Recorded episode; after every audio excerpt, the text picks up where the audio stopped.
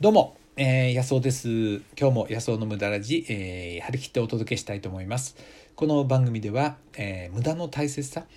えーね、あの人から無駄と言われてもやっぱりね自分のために時間を使いたいと僕は思うんですよね。うん、他人にとって無駄であっても僕にとってはねすごく価値があることっていっぱいあると思うんですよね。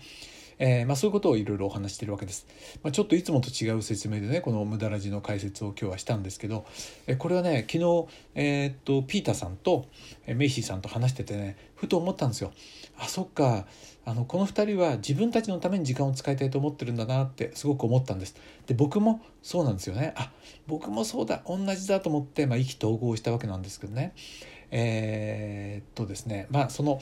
えー、て言うかな他人にとっては無駄と思えるようなことでも、えー、自分のためにね、えー、自分にとっては価値があること、まあ、こういうことをね堂々とやっていこうよっていうのが、まあ、この番組でね伝えたいことなんですよね。え、ということで今日もねえ、この今日はねこの自分のために時間を使いたいということについてお話ししていきたいと思います。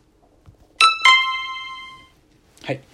えー、昨日ねあのピーターさんとメイシーさんと話しててね自分たちが独立して事業を持ちたかったのはあの自分たちのために仕事したかったとそして早く、えー、その忙しい時間というものをから解き離れて2人で世界中を旅行したりいろんなことをしたいんだっていうふうに言っててねもうもう本当に僕もそうだと思ってというのは時間を自分のために使いたいんですよね。えー、ということです。でね、あのー、まあそれそれがね言いたくてもそんなこと言っちゃいけないって思ってる人がいるかもしれないんでね、あの、いろんな組織とかに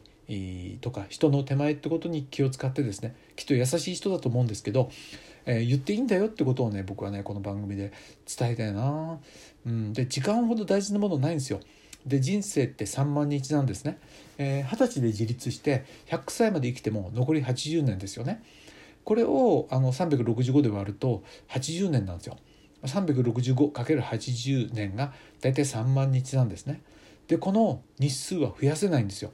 お金を増やせます。えー、後で稼ぐことはできるけど時間はねもう無理なんですよ。なくなったら終わりなんですよね。持ち時間を6万日とかできないんですよね。で健康とか失うと半分でね終わっちゃったりもっと短く人生終わっちゃったりするわけですよね。だ時間ほど大事なものないんですよ。時間ほど大事なものない。だからこれを何に使うか。ですよね。これこそが本当に人生で大事なことなんですよ。でそれを自分で決めていいっていう時代なんてこんな幸せな時代ないですよね。でそれで失敗してもいいんですよ。それは自分の責任ですからね。他人にとやかく言われる必要がない。これが自由なその生き方っていうことですよね。で僕はねこれをね自分と家族のために使いたいと思いますよ。でねその結果として社会のために役に立ったら嬉しいなと思うけど僕のタイプとしては社会のために生きるタイプじゃなくてですね自分のために生きるタイプなんですよね。その結果としてできればね社会の役に立ったら嬉しいなって思ってるのが本音なんですね。で本音としてねあの自分はいいから社会のために生きたいっていう人もねそれはいると思うんですよね。いろんな生き方がありますからね。でも僕は自分のために生きたいんですよ。で歴史なんか見るとねあの部族のためだったりとか、えー、150年前までは君主のためあの主君のためね、主君のために命を落としたりするのが人間だというふうに強制的に考えさせられたわけでしょ？これは教育によってやってたわけですよね。でまた教育によって、えー、今から、えー、80年ぐらい前まではあのあれですよお国のために命を落とすのが立派なことだというふうに勝手にそんなこと言われたわけですよ。そして今から30年ぐらい前までは会社のためなんだっていうふうに、えー、教育されたわけですよ。今でも学校教育っていうのはどっかに勤めるねえ会社に勤めるってことをどっかにお勤めするってことをベースに教育っていうのが成り立ってますよねだから教育の一環で就活っていうのがあるなんてね就職の斡旋をするなんてまあねどうかしてるなと思うんですけどね。っていうのは経済活動っていうのは多様なはずですから。ところがこの組織のため会社のために教育というものを設けていることがね僕はすごく教育に対して納得ができなかったわけでまあそれで学校出ても就職しなかったわけですけどね、えー、なんとか自分で食べていく道を探したわけですけどそれは自分のために時間使いたかったんですよね。えー、まあそれがね特に僕が思ったのは、えー、たまたまアメリカにねあの高校時代に留学してそこの家族が本当に僕を大事にしてくれたんですよね。大好きな家族になったんですよ。でもきっともう二度と会えないと思ったんですよ。多分今の僕の世代でね今から40年も前に留学した人ってねその後留学先に行ってる人とかずっと40年間付き合ってる人とかね多分稀だと思うんですよね。なぜかというとあの会社入っちゃうからですよ。休みが取れない。で僕はお父さんやお母さんアメリカのねが病気になった時にいつでも行って手を握ってあげられる人間になりたいなと思ったんです。それが自分の納得できる人生自分のやりたいことだなって本当に思ったんですよね。っていうのは僕はその人たちを好きだからですよね。うん、でそのために僕は生きてきたくてそれは絶対犠牲にしたくなかったんですよ。社会のためだとかなんとかじゃなくてね。もちろん社会のために結果的になったらすごい嬉しいですけどね。で気をつけなきゃいけないのは教育だとか周りの環境によって自己犠牲でいることがいいことなんだっていうふうに刷り込まれちゃって自主的にそう思ってるならいいですよ。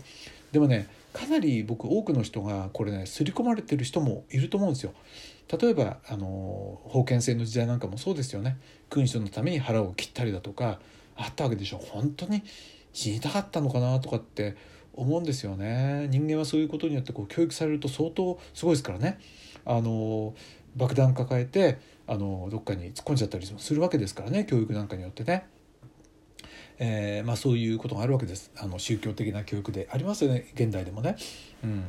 だからそのどう見られるかとかあの教育によってどうあるべきかとかってことをすり込まれるってね生きるんじゃなくって僕は正直に自分に向かい合ってねどうう生きたいか、まあ、これをやりたいわけです。で僕はあのー、やっぱり自分と家族のためにやりたいですよそれが自分の好奇心のためにやりたいな。うん、で他人はどうでもいいのかとは思ってるわけじゃないんですよ。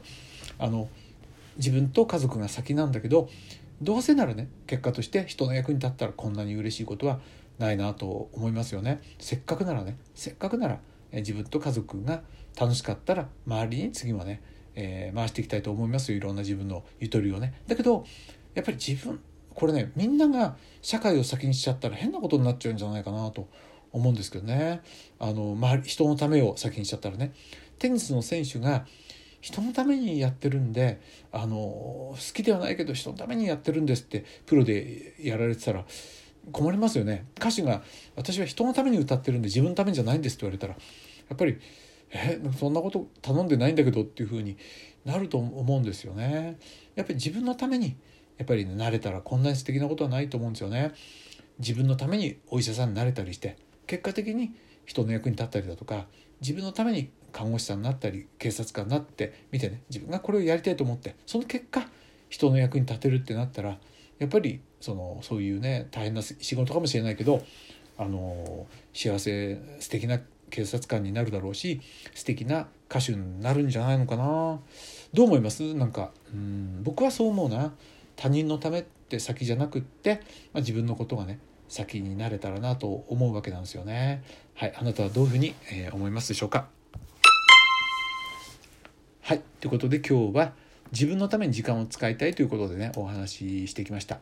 えー、っとですねあ、えー、っと前回のあのちょっとねメッセージ全然読み切れてなくて、えー、ちょっとね何件かまた、えご紹介したいと思いますね。あ私がねあの,、うん、あの母が出てですね母があのこう引き下がるっていうことをね前々回お話したんですけども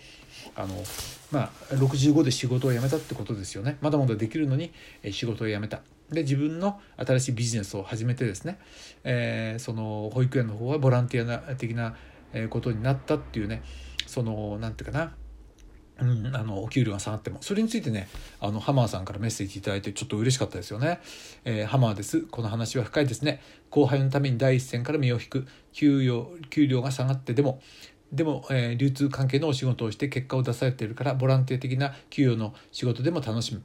えー、安尾さんがいつも言ってる複数の収入を持つというのは人生の幅を広げられますね。その通りなんですよ。だから自分のためでお金さえゆとりがあれば自分のためにあのお給料下がることができるわけですよね。その方が自分が納得できるんだったら。だけどお金がないとやっぱりそこで納得できないけどその仕事をね本当は若い人に